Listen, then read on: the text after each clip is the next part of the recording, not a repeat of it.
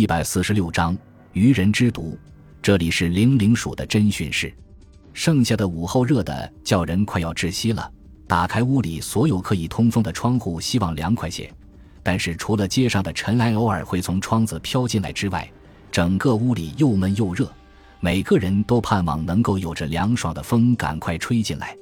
三个穿着西装的绅士们倚在一张桌子旁边，手里不时地摇着扇子。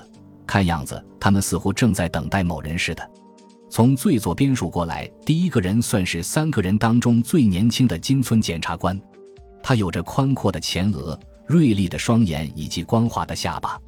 坐在最中间、有着满头白发的人是藤井署长。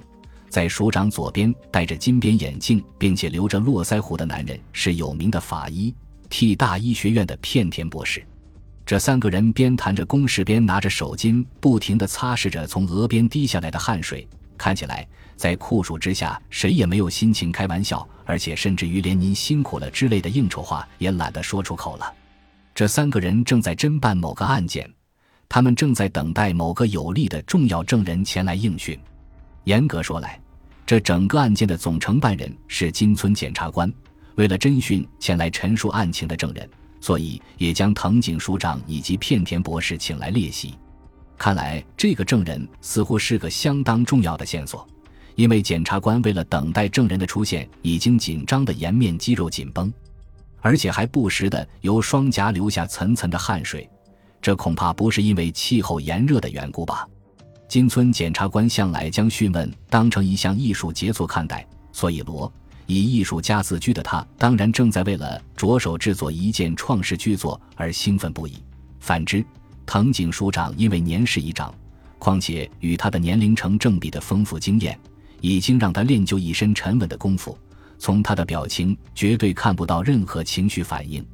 片田博士是有名的科学家，在他圆嘟嘟的脸上一片祥和、随和且稳重的个性，也着实让人摸不透心里究竟作何盘算。挂钟敲了两下，一个身着夏季西服的青年绅士由一位刑事陪同进入讯问室。这个青年绅士右手拿着个黑色折叠式包包，也就是俗称的看诊包。不用说，这个人一定就是个医生。在侦探小说中，看准利用人性的弱点作为商机，所以都在医生的头衔后面再加个“先生”来称呼。不过呢，这个人看起来颇具现代感的，也许见惯了大场面。只见他将看诊包丢在一旁的桌上，就凑上前去，很轻松地和在场等待的三位男士打招呼。依他这种轻松自若的模样，看起来还是不要加上“先生”这个字眼比较好。山本先生，这儿请。金村检察官一边微笑着，一边对着医师打招呼：“这么个大热天，还劳驾您亲自前来，真是抱歉啊！我想就这次奥田夫人的命案。”请您就死者生前的看诊情形做个详细陈述，因为这件命案看起来似乎很复杂，所以我请来替死者尸体做解剖的片田博士以及搜查本部的藤井署长来共谈会商。说完之后，金村检察官还刻意看了看对方的神色，这招偷窥是金村检察官特有的本事。曾经有个赌徒的共犯在招供之后，还特地在金村面前忏悔似的说：“你的眼神太可怕了。”但是这一招似乎对山本医师起不了任何作用，尽管问吧。山本医师爽快地回答。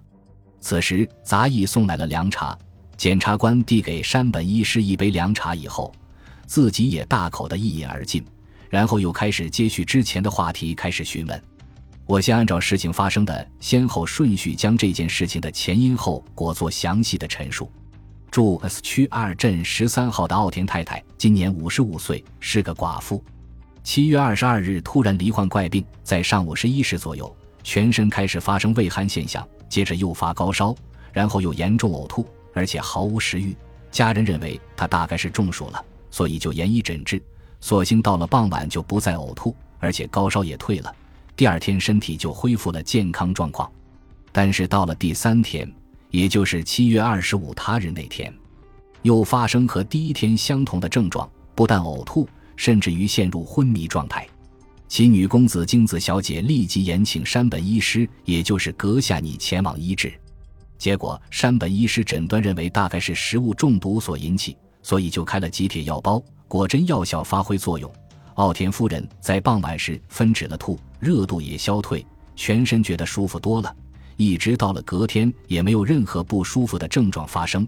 于是到了隔日，也就是七月二十七日，又和前两次发病同一个时刻，奥田夫人又发生相同的症状，不但呕吐，而且也拉肚子。患者因为痛苦不堪而陷于昏睡。山本医生接到奥田家人的紧急通报，赶往奥田家中为夫人诊治。开始发现患者的症状与寻常的食物中毒迥异，所以要求京子小姐将事情的始末描述一遍。彼时，京子小姐所描述的状况使得山本医师更加困惑。但是在描述事情始末之前，我必须将奥田这一大家子仔细的介绍一遍。奥田家的主人原本是地信省的官吏，大约在距今十五年前留下大笔的家产之后就撒手人寰。魏王人很坚强的独自将三名遗孤抚养长大，这三个孩子分别是长男建吉、次子宝义以及小女儿京子。长子建吉并非奥田夫人亲生，但是也非先夫前妻之子。原来，奥田夫妇婚后逾十年仍未育有一子半女。当奥田先生年过四十，夫人年过三十之时，西部游须。所以就抱养了远房亲族的一名三岁孤儿，也就是建吉来作为养子。讽刺的是，在抱养建吉的第二年，夫人就生下了宝一，第二年又生下了京子。由于世界上经常发生这种事情，所以按照世俗，对于这种带来福气的孩子，夫妇俩一定要将他当成福神来看待。奥田夫妇自然也不例外的是，建吉如己出，十分疼爱。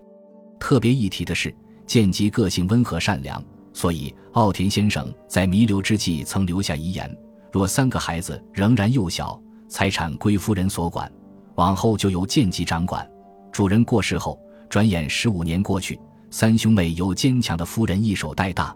长子建吉二十七岁，次子宝一二十四岁，小女儿京子二十二岁。三个孩子在夫人的细心呵护下都平安长大成人。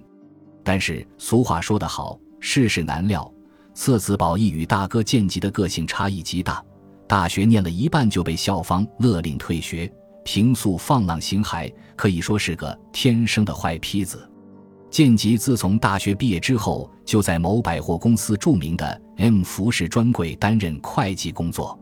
奥田夫人对于宝一相当溺爱，时常给宝一大量金钱花用，却从不心疼。然而去年春天，宝一陈述于一欢场女子。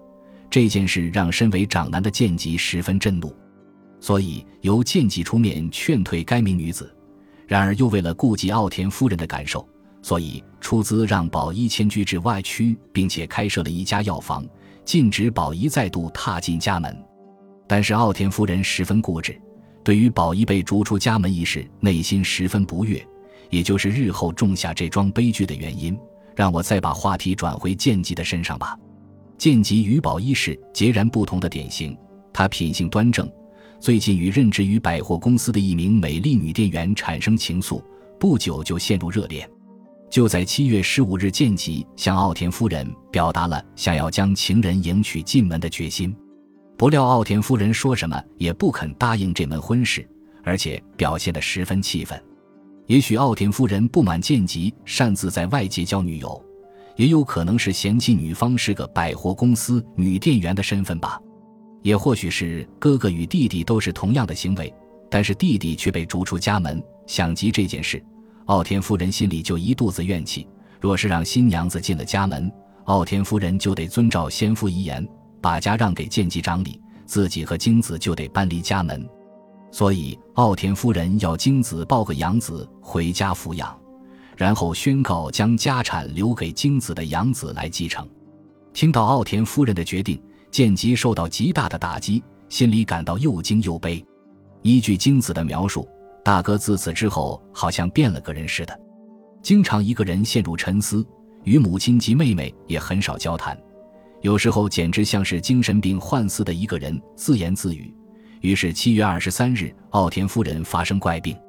七月是 M 服饰店的决算期，所以必须在七月二十一日至三十一日之间做盘点，其中有一天必须值夜来盘整公司里的账务。见吉在七月二十日的晚上值夜班，一直到二十二日才回家，然后二十三日早上出门上班，当天晚上值夜，隔天二十四日才回家，然后二十五日早上才又出门上班。令人想不透的是，见吉休假的日子，奥田夫人都健康无事，可是如果是见吉值夜班的日子，大约在见吉出门两小时左右，奥田夫人就发病了。感谢您的收听。喜欢别忘了订阅加关注，主页有更多精彩内容。